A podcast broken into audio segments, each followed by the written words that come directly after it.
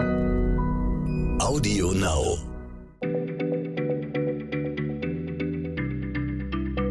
Schneller Schlau, der tägliche Podcast von PM.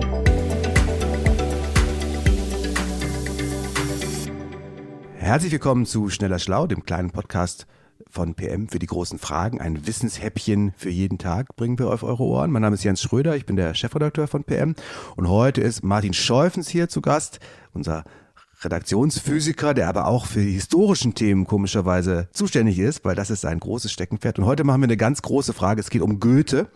Größer geht's ja eigentlich nicht. Martin, es gibt bei Goethe im Faust folgende Zeilen. Es war ein König in Thule, gar treu bis an das Grab, dem sterbend seine Buhle einen goldenen Becher gab.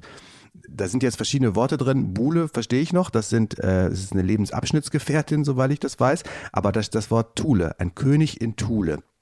Äh, das scheint ja ein Land zu sein. Ich kenne Thule nur als Dachbox fürs Auto. Sag mir mal, ist das ein Land und wenn ja, wo liegt das? Genau das habe ich mich damals auch gefragt. Wir hatten es auch im Deutschunterricht und ich habe hier gefragt, was ist Thule oder wo liegt Thule? Das ist ein mystischer Ort, den gibt es in der deutschen Mythologie. Also Goethe hat es benutzt, später auch die Nazis. Mhm. Um aber zu beantworten, wo das herkommt, müssen wir zurück in die Antike gehen. Äh, da gab es eine Entdeckerfahrt. Das ist eine der ganz großen Entdeckerfahrten der Geschichte. Es gab einen griechischen Seefahrer und der hat damals vielleicht als erster Mensch überhaupt das wohltemperierte Mittelmeer verlassen und ist, hat sich herausgewagt in den Norden, mhm. in den kalten Norden zu den Barbaren. Ins Kalte. Und ja. dort hat er dieses Land entdeckt oder dieses Land gefunden, das er Thule nennt, ein Paradies. Mhm. Okay, dann lass uns mal ganz langsam erzählen. Erstmal, wer war dieser gute Mann, der sich aus dem warmen Mittelmeer rausgewagt hat und was wollte der eigentlich in der Kälte? Der Herr hieß Pytheas, Pytheas von Massalia und der war wahrscheinlich Händler, denn er ist auf der Suche nach Zinn und nach Bernstein und das gab es im Mittelmeer wenig, aber sehr viel eben im Norden. Und der macht sich auf 330 vor Christus. Das ist ungefähr die Zeit, als Alexander der Große unterwegs ist. Und er fährt zuerst nach England und von dort aus fährt er noch weiter in den Norden. Und diese Fahrt in den Norden, nördlich von England, die ist wirklich sagenumwoben. Der erlebt da Sachen, die kann er gar nicht beschreiben, für die hat er keine Worte. Und als er dann später das dann auch beschreibt und niederschreibt bei seiner Rückkehr, da glauben ihm seine Zeitgenossen nicht, weil die das alles so irre finden, was der erzählt. Er also nachher doch noch Worte gefunden, aber welche, die äh, sich nicht äh, bei den Mitbürgern zu Verständnis geführt haben. Was hat er denn so Mystisches erzählt aus diesem Land Thule? Also ein paar Sachen kann man sich vielleicht noch erklären. Er erklärt erstmal, dass das Meer sich zurückzieht und man trockenen Fußes durch das Meer laufen kann. Ach, sowas wie das Wattenmeer oder so hat er dann. Exakt. Entdeckt. Also im Mittelmeer gibt es kein Wattenmeer, gibt es keine Gezeiten, aber eben in dem Atlantik. Er mhm. erzählt, dass das Meer erstarrt. Mhm. Das ist schon ein bisschen. Also das ist dann Eis. Eis, genau. Und er erzählt vom schwebenden Band des Alls. Hm, das sind dann wahrscheinlich äh, Polarlichter oder sowas. Ja, also man geht davon aus, dass er damit Polarlichter beschreibt. Aha. Und dann am Ende seiner Reise oder am nördlichsten Punkt kommt er dann an in einem Ort, der Thule heißt. Und dieser Ort muss ganz, ganz wunderbar sein. Also obwohl alles umgeben ist vom Eis, ist der Ort selber sehr fruchtbar. Menschen mhm. leben dort. Sie leben von Baumfrüchten, von Korn, von Honig. Es ist ein richtiges Paradies inmitten vom Eis.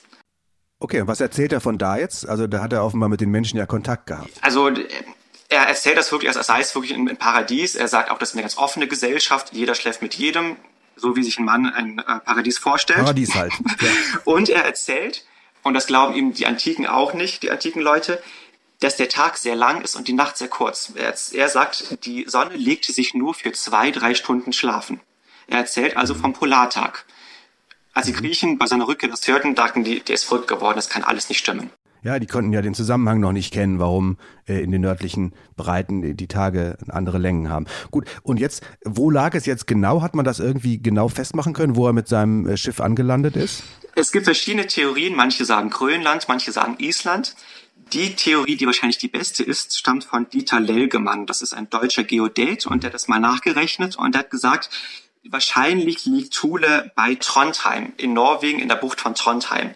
Das passt zum einen von der Strecke, die er fährt und auch von den Polartagen, die er beschreibt.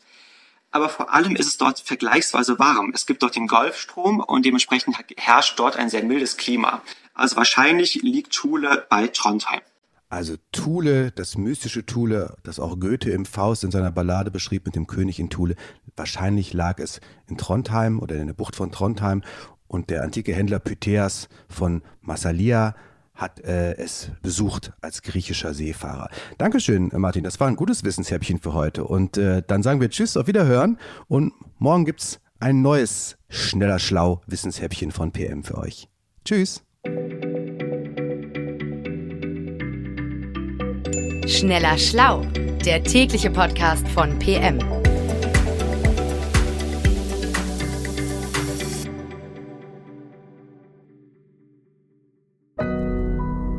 Audio Now.